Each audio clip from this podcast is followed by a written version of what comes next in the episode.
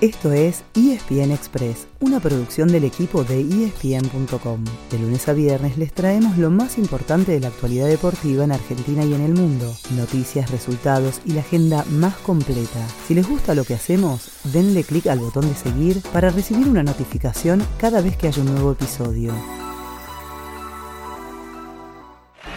Lo convocan a Marcelo Gallardo, que también será homenajeado, por supuesto. Lo han dejado para el final. El saludo de Marcelo hacia el rincón donde están los hinchas millonarios. Aplaudido no solo por la gente de River, ¿eh? aplaudido por todo el estadio. Bien merecido lo que.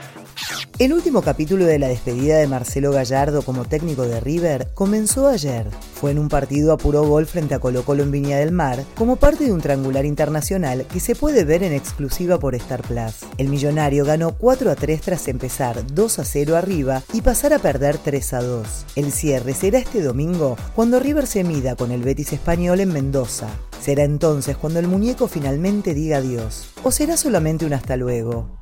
El que está diciendo hasta luego es el fútbol europeo, que después del fin de semana entrará en receso por el Mundial. En Inglaterra hubo Copa de la Liga y quedaron en el camino tres equipos de Londres, Arsenal, Tottenham y Chelsea. A este último lo eliminó el Manchester City, que se impuso 2 a 0 con un gol de Julián Álvarez. La araña lleva tres partidos consecutivos anotando para los ciudadanos.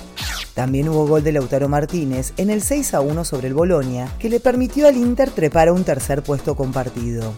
En España, fue un mal día para los argentinos. El Atlético Madrid, con De Paul y Nahuel Molina titulares y Angelito Correa entrando desde el banco, perdió 1 a 0 con el Mallorca. Y el Sevilla, solamente con Eric Lamela en cancha, cayó 2 a 1 ante la Real Sociedad y está en zona de descenso. Para hoy, agente en estos partidos. Elas Verona Juventus a las 14.30, Lazio Monza a las 16.45, Manchester United Aston Villa a las 5 de la tarde y media hora después, Real Madrid Cádiz. Un par de temas más, ambos relacionados con el Mundial. México, uno de los rivales de Argentina en Qatar, goleó 5 a 0 Irak ayer en un amistoso. Hoy es el turno de Arabia Saudita, con quien debutará la escaloneta el 22 de noviembre. Los árabes se miden con Panamá a las 9 de la mañana. Además, una de las grandes figuras del fútbol europeo, Sadio Mané, se lesionó jugando con el Bayern Múnich y podría quedar afuera de la convocatoria de Senegal, el seleccionado africano más poderoso del momento.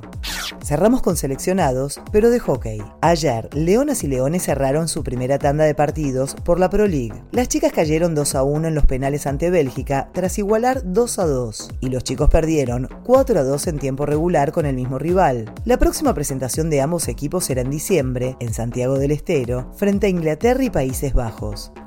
Ese fue el final del episodio de hoy. De lunes a viernes, al comenzar el día, les contamos lo que pasó y lo que se viene en el mundo del deporte. Los esperamos en el próximo episodio con mucho más ESPN Express.